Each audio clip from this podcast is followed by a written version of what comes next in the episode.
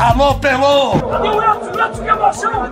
Esses negros maravilhosos. Foi Deus que quis, Mas tem o Lodum, sim. como, é, como, é que não, como é que não tem o Lodum? Segue o Baba. Fala pessoal, segue o Baba 75 no ar. Eu sou o Juan Melo e hoje eu vou logo dizendo que eu quero um programa otimista. Hoje é dia de colocar a energia do programa lá em cima. Afinal de contas, o Vitória venceu o Vasco por 3 a 0 fora de casa, diminuiu a distância para a fuga da zona de rebaixamento para só um ponto. Então, quero um programa otimista hoje. E eu lembro, inclusive, que na última edição do Segue o Baba, meus colegas Pedro Tomé e Rafael Santana tiveram uma análise muito pessimista dessa sequência final do Vitória não viram com bons olhos esses últimos jogos na Série B, mas o Vitória venceu o Vasco fora de casa e também há tempo de você voltar atrás uma opinião. O Segue o Baba permite que você volte atrás e tenha uma opinião um pouco mais otimista para o futuro do Rubro Negro ou mantenha a sua análise, afinal de contas, o Vitória adora pregar peças na gente, né? adora surpreender negativamente. Não é isso, meus amigos? Tudo bom com vocês? É, eu, eu quero provas, eu ah, quero provas de que eu falei isso. Eu não, não me recordo. não está, se não, se não está gravado, eu não falei. Tem pente é... de áudio aí, viu? Fala Juan, fala Pedro, galera que está ouvindo segue o Baba. Pois é, né? Acho que é uma das raríssimas vezes em que a gente abre um episódio para falar sobre o Vitória e a gente está animado, né? Porque de fato aquele cenário desesperador que parecia sem mais nenhuma solução, é, as coisas começaram a acontecer, né? Eu lembro que um dos motivos é, que eu apontei para que a situação do Vitória fosse quase irreversível era que o Vitória, mesmo vencendo, os adversários diretos também estavam vencendo, e isso parou de acontecer, né? Brusque e Londrina tropeçaram, Confiança ganhou um jogo, empatou outro, então parece que a maré virou, faltando três rodadas para o fim da Série B, né? Que bom para Vitória. Eu não sei, não sei de, de verdade, eu tô achando tão esquisito. Eu vi um meme daqui de Leozito, ele tinha feito, acho que quando o Vitória ganhou um desses jogos aí, que ele falou assim: rapaz, o Vitória ganhou, será que é verdade? Quem não viu ainda, vá no Instagram, do Leozito, é muito legal. Fala, rapaz, será que é um sonho? Ganhou mesmo? E eu tô mais ou menos assim. Aconteceu mesmo isso que está acontecendo, está tá um ponto de sair da zona de rebaixamento. Tá difícil de acreditar, porque a gente via, o prognóstico era pior possível. A gente não era pessimista porque queria ser pessimista, porque de fato o cenário era muito ruim, principalmente depois daquele jogo contra o CSA, quando faltavam cinco jogos, e de repente ficou tudo muito ruim para Vitória. A distância grande, o critério de desempate desfavorável. Em duas rodadas tudo mudou, né? Então, porque até no empate contra o Havaí, até quando a rodada foi boa, foi ruim, porque a Vitória, todo mundo entrou, entrou na briga, mas a Vitória perdeu uma posição, né? Então confiança estava também na frente. Agora a, a coisa ficou melhor para Vitória. É, não sei, eu, é como o Juan falou, Vitória gosta de pregar peças, me preocupa o próximo adversário do Vitória, que é o Cruzeiro, o fato de não estar tá querendo nada. Mas é, é um cenário muito otimista. Eu acreditava de verdade, eu tinha plena certeza, eu tinha convicção de que a gente ia chegar a esse ponto aqui onde a gente chegou, falando já do rebaixamento do Vitória, e a verdade é que não aconteceu. O Vitória está vivo, quem sabe chega vivo até a última rodada, talvez até melhor, mas foi, aí sim fomos surpreendidos novamente, meus queridos. Pois é, rapaz, falava-se até em rebaixamento por antecipação no Vitória. Quem é seu Deus, Pedro Tomé? Quem é seu Deus, Rafael Santana? Mas vamos às contas, né? Quem que é o fundamental para o Vitória nesse momento? O time está na 18ª posição com 34 pontos. Nesse momento, segundo dados do Departamento de Matemática da Universidade Federal de Minas Gerais, o rubro-negro tem 87% de risco de rebaixamento. Ainda é um risco muito alto.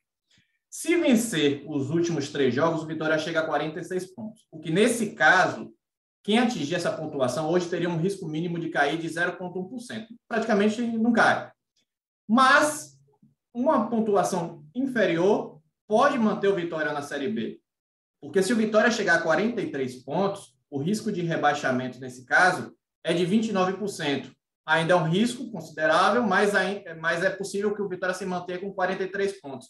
Por que eu frisei nos 43 pontos? O Vitória tem três jogos. Desses três jogos, dois são em casa. O Cruzeiro encerra contra o Vila Nova. Será que se vencendo esses dois jogos dentro de casa, e aí o que acontecer contra o CRB é lucro, o Vitória não escaparia? Qual a análise que você pode fazer desses números aí, Rafa? O que, é que você pensa sobre isso? É, eu acho que esse é um, um, um número bom de se trabalhar, Juan. É, o, o, momento do Vitória, é, até o momento técnico, né, é, é, é, melhor do que, do, que, do que o que aconteceu né, ao longo da, da Série B. Esse jogo contra o Vasco, ele trouxe alguns elementos assim peculiares. Né? O Vitória enfrentou um time que tá, estava em frangalhos e marcou um gol cedo, conseguiu fazer com que a torcida se voltasse contra o time. E aí, assim, nitidamente os jogadores do Vasco estavam pisando em ovos dentro de campo, errando muito e com medo de errar. E o Vitória, assim, foi é, foi, foi, foi, fatal, né? O, o, Vitória sentiu o cheiro de sangue, foi para cima e acabou com, acabou com o jogo. Era um contexto muito peculiar, né? Me preocupa é a volta aqui para o Barradão, né? Contra o CSA foi muito difícil. É, é, claro que o CSA é um time qualificado, melhor do que o Vitória, melhor do que o Cruzeiro. E assim, eu, eu acho também que assim tem pelo menos um ponto positivo é que contra o CSA a torcida do Vitória apoiou o jogo inteiro. Eu não imagino um cenário diferente. Mesmo Vitória por, por, porventura saindo atrás, eu não imagino um cenário diferente do que a torcida do Vitória apoiando o jogo todo. Então eu acho que trabalhar com esse número de duas vitórias e chegar a 43 pontos é, é bem factível né? Considerando que você tem Cruzeiro que não briga por mais nada, tá leve, mas não briga por mais nada, não tem compromisso, e o Vila Nova. E aí a gente imaginando um jogo duro contra o CRB fora de casa, CRB brigando pelo acesso. Só que Vitória não depende só dele, né? A Vitória ainda depende dos resultados dos adversários. Então a gente vai precisar ficar de olho na tabela do, dos adversários. E aí, até pedir para você, Juan, imagino que você ia fazer isso em algum momento da, aqui do episódio, mas pedir para você passar a lista de confronto dos próximos adversários, né? Eu estava dando uma olhada aqui no roteiro que você preparou e me parece que a sequência do Vitória é mais tranquila do que a sequência do Londrina e do Brusque. Né? Acho que o jogo contra o Vitória, contra o Cruzeiro e o jogo contra o Vila Nova coloca o Vitória em outro em outra condição, assim, uma condição assim mais mais tranquila e acho que todo mundo enfrenta o CRB, né? Então é, vai ser um pesadelo. Esse CRB vai ser um pesadelo para todo mundo. É, é, um cenário muito mais otimista do que a gente imaginou que chegaria aqui e, e, e seria, sem dúvida nenhuma. Já dá para a gente olhar para essa para esses últimos três jogos e falar, rapaz, dá. A gente vai cravar? Não vai, não vai, porque a cautela nos impede mas dá para olhar para esse cenário e falar dá. Antes até de passar para Pedro fazer a análise da, da pontuação que ele acha importante para o Vitória escapar, vou passar aqui os números, já que o Rafa é, já sinalizou. Né? O Vitória tem um Cruzeiro, um Barradão, depois joga fora contra o CRB e depois encerra contra o Vila Nova. Lembrando que Cruzeiro e Vila Nova, sem pretensão alguma na Série B, só o CRB que ainda briga pelo acesso. Aí temos o Brusque, que nesse momento é a primeira equipe fora da zona de rebaixamento, pega o CRB, o CRB na, na, no caminho de quase todo mundo, né? Depois o Operário, que também não briga por mais nada, e o Goiás, que briga por acesso. Então, é uma sequência, na teoria, mais difícil que a do Vitória. Aí tem o Londrina, CRB também, pega a Ponte, e aí é um confronto direto. Aí tem o Vila Nova e o Vasco. Aliás, o Londrina tem a Ponte Preta, perdão, o Vila Nova e o Vasco. Três jogos. O Remo, Goiás, o Vasco e o Confiança. No último, encerra com um confronto direto. E a Ponte Preta tem um Botafogo, brigando, é, é, enfrenta. A gente está gravando esse programa na quinta-feira. A Ponte Preta ainda tem um, um jogo para fazer contra o Botafogo nesta quinta. Aí depois tem o Londrina, o Confiança e encerra contra o Coritiba. Também é uma sequência muito dura, mas como a Ponte já tem 42 pontos, está numa situação muito mais confortável do que a maioria desses, desses adversários. E o Confiança, que tem um CSA, também briga pelo acesso à Ponte Preta. É, na teoria, de fato, os confrontos dos rivais do Vitória são confrontos mais duros.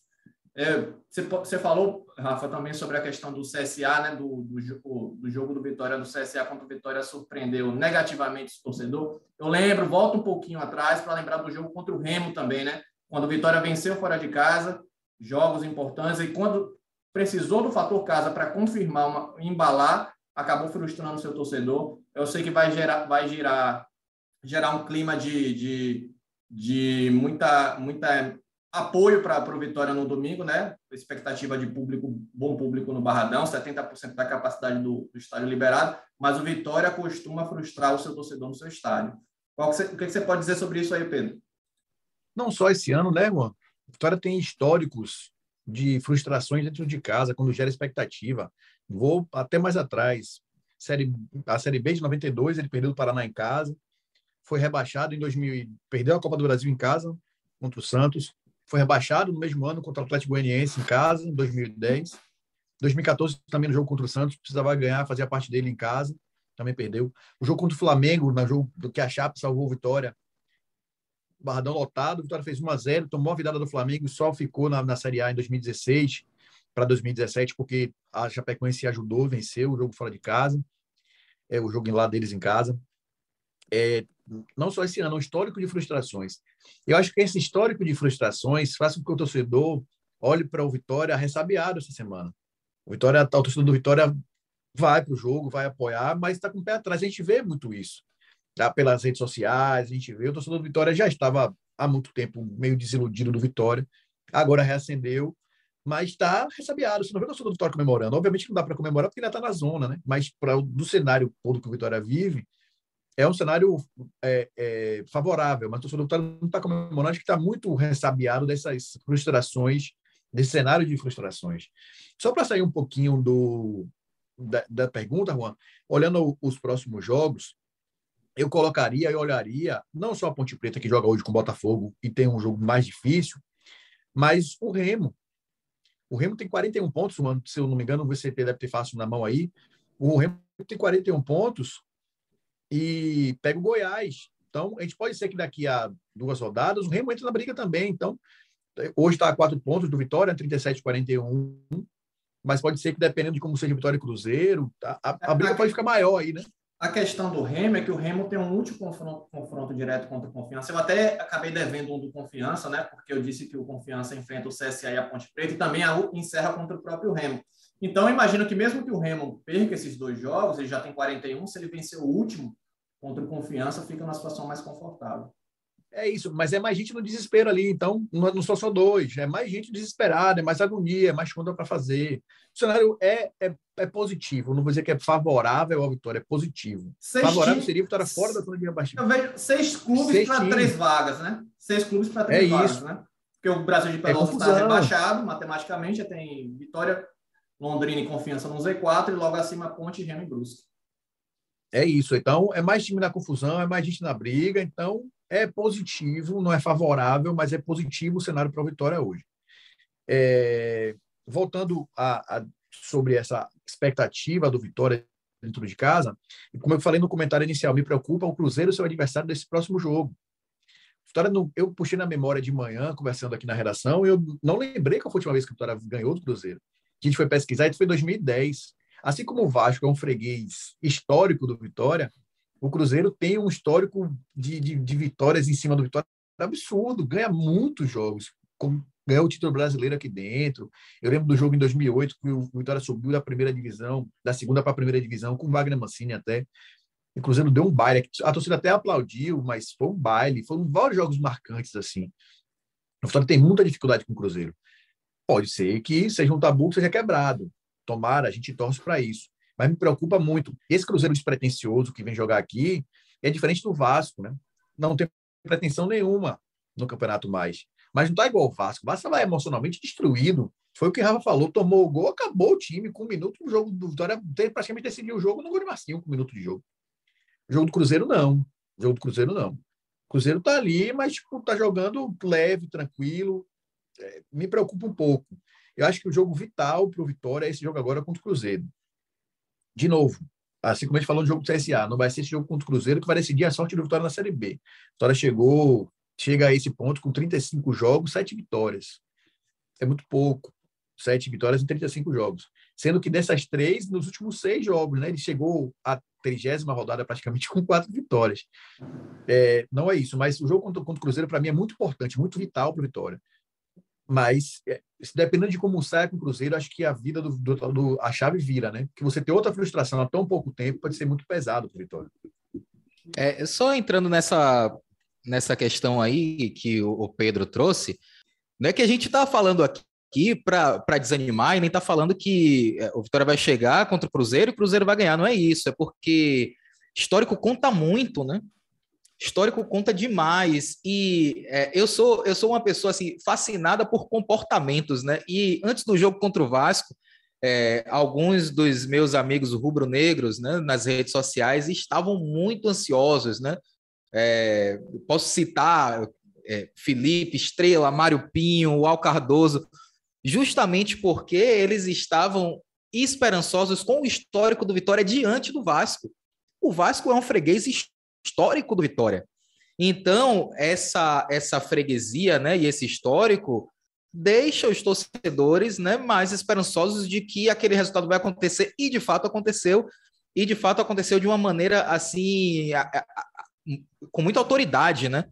Então, quando a gente traz o histórico também contra o Cruzeiro, e mais importante ainda, o histórico de decisões dentro de casa, é justamente para mostrar que, ó, existe aqui diversos, assim, uma série de precedentes que são preocupantes. Então, é, vamos estar, estar animados, vamos estar confiantes, porém, tem ali uma barreira que precisa ser lembrada. Pedro acabou que citou vários jogos, mas não citou aquele 2011, né, contra o São Caetano, que Vitória tinha tudo para subir para a Série B e não subiu, né, diante do seu torcedor. Então, histórico é uma, é uma coisa assim que a gente aprende a não ignorar. Então, o Vitória, é, eu acho que inclusive isso é, deveria ser tema de pré-eleição do Wagner Lopes, né? Que é um cara assim muito ligado na, na área de psicologia do esporte e tal.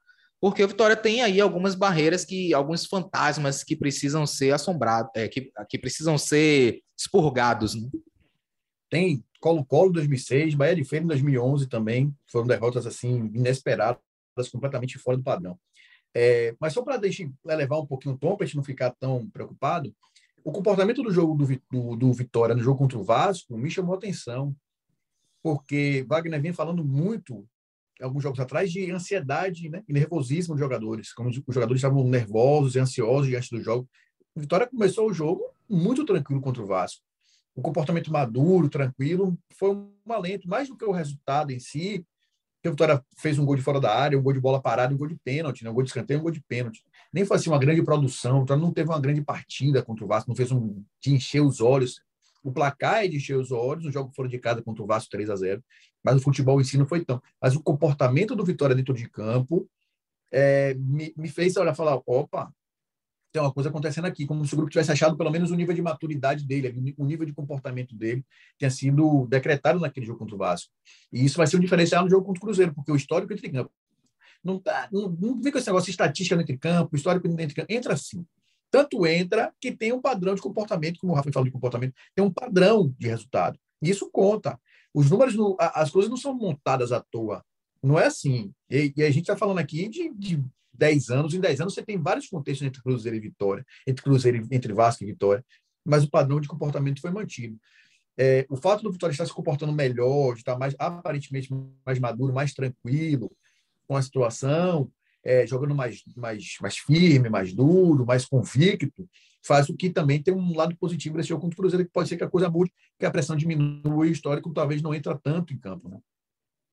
Eu só tenho duas ponderações sobre o que vocês disseram. Em relação ao jogo do Vasco, eu concordo. Só, só acho que o Vitória, em determinado momento, recuou demais, chamou o Vasco, correu muito risco. E quando você recua demais e depende do David para marcar um gol, a situação geralmente tende a ser muito complicada, porque o que o David perde de gol é impressionante. É claro que é, é jovem, está jogando de falso 9, é uma, uma situação que está acontecendo mais por necessidade do Vitória, né, pela falta de opções também mas o que o David perde de gol, de, de possibilidade de deixar a partida mais confortável, é absurdo.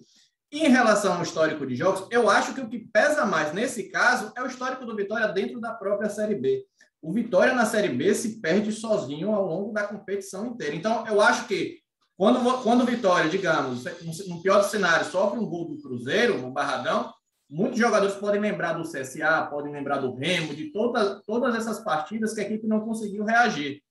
Então, eu acho que esse histórico é o que pesa mais do que o Wagner deveria trabalhar, porque vai jogar novamente com, com o apoio da sua torcida, expectativa de alto, público muito bom no Barradão, e tem esse histórico todo que acaba gerando sempre essa preocupação. E em relação à, à questão do Cruzeiro vir mais solto, também, eu também acho que realmente pode facilitar em, algum, em alguma situação, mas eu sempre acho que quando o time vem mais solta, eu prefiro que o time venha mais tranquilo, porque eu acho que o comprometimento nunca vai ser o mesmo, na, na bola dividida nunca vai ser a mesma do que de uma equipe que está precisando tanto como do Vitória. Então, eu acho que essa, esse cenário diante do Cruzeiro é o ideal. Melhor do que você enfrentar, por exemplo, um confronto direto contra o próprio Londrina, que eu acho que seria um, uma briga de foice no escuro, como o Rafa costuma falar aqui nos programas. Eu queria que vocês analisassem também em relação ao trabalho do próprio Wagner, né? Porque o Wagner Lopes ele chega, ele completa três meses de vitória neste sábado. Ele chega com uma equipe já na zona de rebaixamento, com, uma, com um clube em crise institucional, um elenco repleto de jogadores jovens, com contratações que não funcionam, e consegue esse fôlego na reta final, 45% de aproveitamento, aproveitamento muito superior ao seu antecessor Ramon Menezes, que teve 31%. Então, é claro que se fosse só o, campeonato do Wagner, o Vitória, Vitória estaria numa situação melhor na tabela de classificação. Como é que vocês analisam esse trabalho? O que, é que ele tem, o que ele tem feito para dar um fôlego à equipe? É, eu acho que, de maneira geral, o trabalho do Wagner ele é bom e ele tem também algumas particularidades, né? Porque a gente elogiava muito aqui o início do trabalho dele, porque ele tinha encontrado ali um, um, um padrão, e aí o Vitória começou a desenvolver um, um futebol né, melhor do que havia desenvolvido ao longo da Série B. E aí houve aquela, aquele período de oscilação em que o Vitória passou a empatar e perder, empatar mais do que perder, como foi a regra nessa Série B. E aí o Vitória, a confiança lá embaixo. E aí o Wagner começou a mudar muito no time, mudou, mudou, mudou, mudou, porque não Samuel no comando do ataque, depois Manuel, até encontrar o David, mas ali no meio-campo também, até encontrar o João Pedro, até encontrar o Eduardo. Se ele teve muito trabalho para conseguir estabilizar, encontrar a formação e estabilizar esse time do Vitória. E isso aconteceu. É... a gente espera que não tenha acontecido tarde demais, né? E isso a gente só vai saber quando, quando a, a Série B acabar e tiverem, tiverem sido definidos os rebaixados. É, mas eu sinto hoje o Vitória muito mais uma equipe muito mais consciente, né, muito mais sólida, como como o Pedro falou aqui, né, como foi nesse jogo contra o Vasco. Acho que é fundamental o trabalho e assim a gente analisa muito o trabalho dentro de campo, né? Mas assim, imagine a responsabilidade desse treinador diante de tudo que está acontecendo com Vitória, né? O momento era péssimo quando o presidente afastado, Paulo Carneiro, estava no comando, né? É, o momento era péssimo.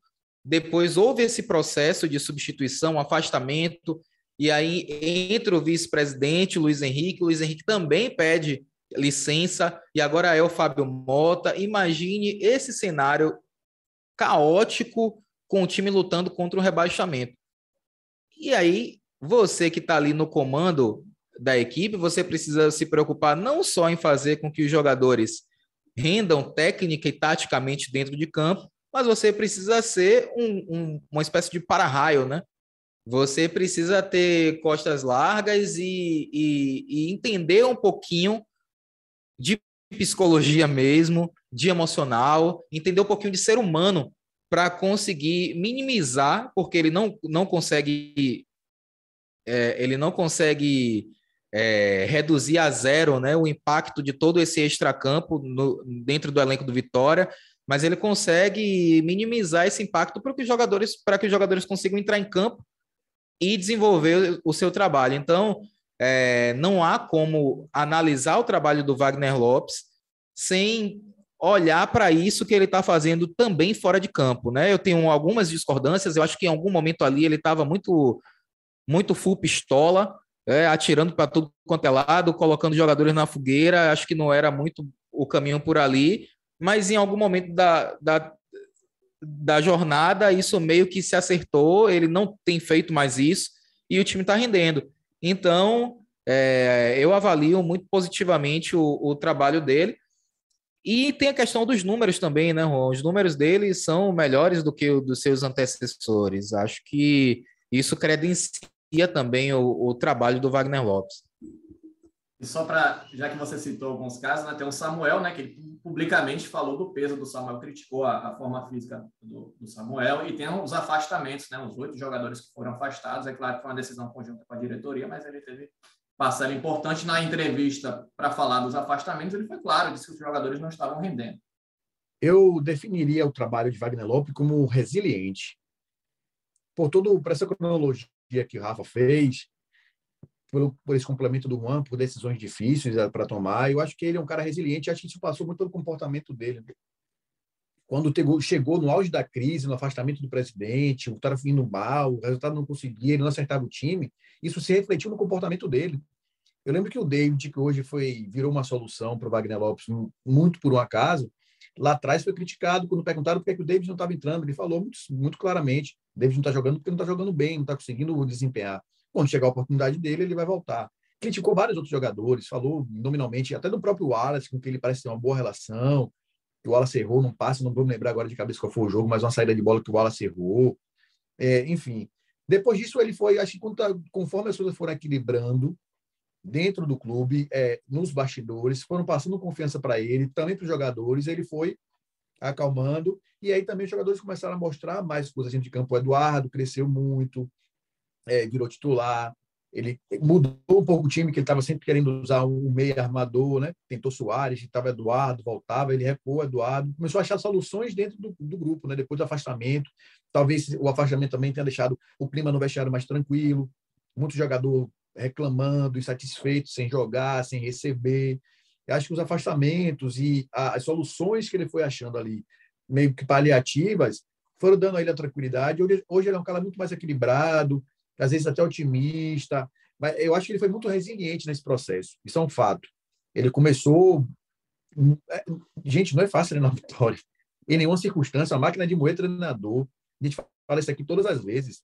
É, são três treinadores, pelo menos, por temporada. Não é brincadeira, não é para qualquer um, não. O cara que tem que ter, mas muita coragem para aceitar trabalhar no Vitória. Ele veio, passou por todas essas turbulências e e conseguiu passar por isso. Qual é, vai ser, como, como o Rafa falou, qual é o resultado final disso, a gente não sabe. Mas caso o Vitória venha se livrar do rebaixamento, acho que Wagner Lopes tem uma, uma responsabilidade altíssima nisso. Uma grande parcela vai ser por conta do trabalho dele, porque qualquer outro treinador já tinha ó, pulado fora, como teve um momento que a gente achou que ele ia pular fora, que ele estava tão sem paciência, atirando para todos os lados, que a gente achou que ele não ia seguir, que ele ia cair fora. Né? Ele não seguiu, apesar de tudo, seguiu, está dando resultado, bom trabalho. Acho o time do Vitória hoje bem ajustado, bem organizado. Talvez se ele tivesse, como o Rafa falou, chegado mais tempo, acertado mais tempo, a, o cenário não tivesse tão sido tão ruim, tão catastrófico. Mas o Vitória tinha que passar por isso, tinha que tomar esse susto para ver o que fez, né? Eu avalio muito bem o trabalho do Wagner, de verdade. Primeiro, porque ele é uma grande pessoa, quem ouviu o podcast aqui sabe disso, e está dando resultado, né? Toda a, toda a filosofia que ele prega está dando resultado, está dando jeito. Ele conseguiu o que é muito difícil, recuperar a autoestima de um, de um time que estava completamente devastado, foi bem, está dando um resultado dentro de campo. Então, eu trabalho, eu, eu resumo ele como resiliente e muito positivo o trabalho do Wagner no Vitória. Quem não, quem não ouviu, tem um Segue o Baba com, com o Wagner. Eu acho que foi a entrevista mais longa que o Segue o Baba já fez, porque o Wagner tem muita história para contar, né? É, jogou pelo Copa do Mundo, pelo Japão, então quem puder conferir, acessa lá. É, vocês estavam falando sobre o Wagner, as dificuldades que ele passou, né? Eu sempre fico procurando alguns dados do Vitória e em relação às contratações, foram 21, né? Todo mundo sabe que foram 21 contratações. Eu estava vendo que dessas 21 contratações, 10 ou foram embora ou, ou, estão fora dos planos do Vitória. Das 21 contratações, 10. Outras três estão machucadas. Então, hoje, das 21 contratações que o Vitória fez para a temporada, o Wagner só está aproveitando oito jogadores.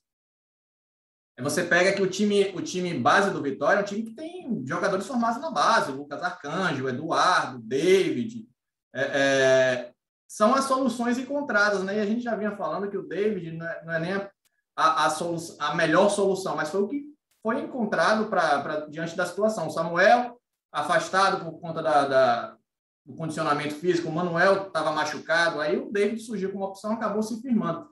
Então, eu acho que é um, um, um treinador que vem conseguindo fazer muito com pouco e todo mundo meio que sabe todo mundo, eu acho que é uma unanimidade que o time titular do Vitória é esse aí. Eu acho que ninguém, ninguém mudaria nenhuma peça por conta. Por, é, é, o, é o melhor que o Vitória tem a oferecer é essa equipe. Se está dando certo ou não, são outros 500, mas é essa equipe. E outra, outra coisa que eu pontuo do trabalho do Wagner é que ele, em determinados momentos, ele insiste também com alguns jogadores que muita gente, por muita gente, já haveria troca, como houve com o Ramon. O Massinho, antes do jogo contra o Vasco, vinha muito mal. O Massinho contra o CSA foi muito mal, muito mesmo. Então, um outro treinador talvez tira, tivesse tirado o Massinho. E aí o Massinho, quem teria feito aquele gol contra o Vasco? Então, são alguma, algumas coisas que eu concluo importantes desse, do, do trabalho do Wagner. Queria saber de vocês, já na, na, no final do, do, nosso programa, o que, que vocês pontuam de, de destaque dessa equipe do Vitória. Lembro que o Vitória tem, tem hoje a melhor defesa da Série quem, quem, quem entende uma coisa dessa? Né? Vitória tem a melhor defesa da Série B. Tem um dos piores ataques, mas tem a melhor defesa da Série B. Então, o que é que vocês pontuam assim de, de fundamental, melhor, o que, que vem salvando a equipe nessa reta final e, e, e o que vocês veem como necessidade de melhora para esse andamento da Série B? É, eu acho que o, o, o fato de o Vitória ter uma defesa sólida, apesar de tudo, acabou sendo fundamental nesse momento agora, né? Acabou sendo fundamental porque, por exemplo, não tomou gol contra o Vasco, né? Tomou apenas um gol contra o Havaí, né? Que é um time que briga pelo acesso, né? E o Vitória acabou repetindo essa, é, é, travando diversos times que brigam pelo acesso, né, e reduzindo a, a capacidade ofensiva e jogos que terminaram 0 a 0 então, enfim, eu acho que é esse, é, esse, esse, essa solidez defensiva, eu acho que é o, é o que salva o Vitória nesse momento de não estar rebaixado. Porque se o Vitória fosse um pouquinho tivesse a defesa assim um pouquinho, mas um pouquinho pior, em vez de, de, de ter empatado, quantos jogos foram? 16 jogos que empatou? Acho que, acho que o número é esse. Teria perdido pelo menos uns quatro ou cinco jogos desse aí, né? 16 jogos, isso, o me alerta aqui. Então, é, acho que a, a, defesa. Eu acho que o que o Vitória precisa melhorar nesse momento é desempenho dentro de casa. Se o Vitória fizer o dever de casa e vencer dois jogos, acho que Vitória tem uma boa chance de permanecer na Série B. Não vai ser garantia, mas acho que Vitória tem assim excelente chance de permanecer na Vitória, da, permanecer na Série B se vencer esses dois jogos. E aí, torcedor, você que está ouvindo segue o Baba, é, já tomou duas doses de vacina, tem um dinheirinho sobrando, eu sei que a situação está difícil, a carne está cara, a gasolina está cara, a passagem está cara, está tudo caro. Mas assim, se tiver um dinheirinho sobrando, tomou duas doses de vacina, vai no Barradão, apoia até o final. É... Se porventura tomar o gol, não vai, é porque não adianta, não, não resolve, só piora as coisas. E é isso aí, né? Nesse momento tem que acreditar. Uma, uma queda para a Série C para Vitória seria desastroso são três jogos e a, o momento é agora. Para usar a palavra da moda, não, obviamente, desmerecendo, mas usando a palavra da moda, eu acho que o Vitória precisa de acolhimento, é o que você está falando, Rafa. O Vitória precisa de acolhimento agora, precisa de ajuda, de apoio, de uma rede de apoio, para a gente ficar nesses termos psicopedagogos. É, Vitória precisa de apoio, de acolhimento. O torcedor precisa fazer isso pelo Vitória. O que não fez, não fez porque não quis, não, porque o Vitória não fez por merecer, né? Vitória não fez por merecer esse apoio, esse acolhimento do torcedor, mas agora acho que é o momento, porque tá, o Vitória está no leito de morte. Cair para a Série C é, é desastroso, total e completamente. O torcedor do Vitória não tem ideia do que seria o Vitória cair para a Série C hoje. É, é para manter a estrutura que o Vitória mantém, jogando a Série C, é, é, é assustador, real. É, o lado positivo do Vitória, eu daria aqui o lado mental do Vitória. Me surpreendeu, porque teve um momento do jogo contra o CSA mesmo, o Vitória parou de brigar, jogo contra o Havaí, teve um momento até metade do primeiro tempo ali, metade do segundo tempo, o Vitória meio que sem tanta, não estava brigando e tal, e achou aquele gol contra o Havaí no final, e a coisa deu uma chave ali, algumas mudanças que o Wagner fez, fez uma mudança, o Vitória entrou outro contra o, agora contra o Vasco. É, o lado mental, porque eu achei que é, é, difícil, passar pelo que o Vitória passou ao longo do ano, é muito difícil. O Vitória chegou na rodada passada com 98% de chance de, de, de rebaixamento é você ter 2% de chance de dar, de dar certo o que você está tentando fazer. é difícil, não é qualquer time que tenha força mental de conseguir se manter bem e manter focado naquilo ali. Eu acho que essa força de espírito, essa força mental do Vitória é o grande, para além das questões técnicas, que eu acho que fica até em segundo plano nesse momento, é, acho que é a questão mais importante, né? O fato como o Vitória resistiu às dificuldades e ao cenário sempre negativo é a parte mais importante. Então, acho que esse lado mental é importante, é essencial e ter esse apoio do, do torcedor no último jogo vai ser, nos dois últimos jogos, vai ser ainda mais, mais essencial. Pois é, com esse programa otimista e alegre, nós vamos encerrando aqui essa edição do Segue o Baba. Esperamos que o próximo ainda seja mais para frente, de mais otimismo ainda. Vamos acompanhar no domingo Vitória enfrentando o Cruzeiro às 19 horas no Barradão. Agradeço a você, Pedro, a você, Rafa. Até a próxima, meus amigos. Valeu, Juan. Valeu, Pedro. Galera que está ouvindo, segue o Baba. E é isso aí, vamos acreditar, hein? Vamos acreditar. Com cautela, com cautela, mas vamos acreditar. Valeu, galera. Até semana que vem. Valeu, pessoal. Forte abraço. Tchau, tchau.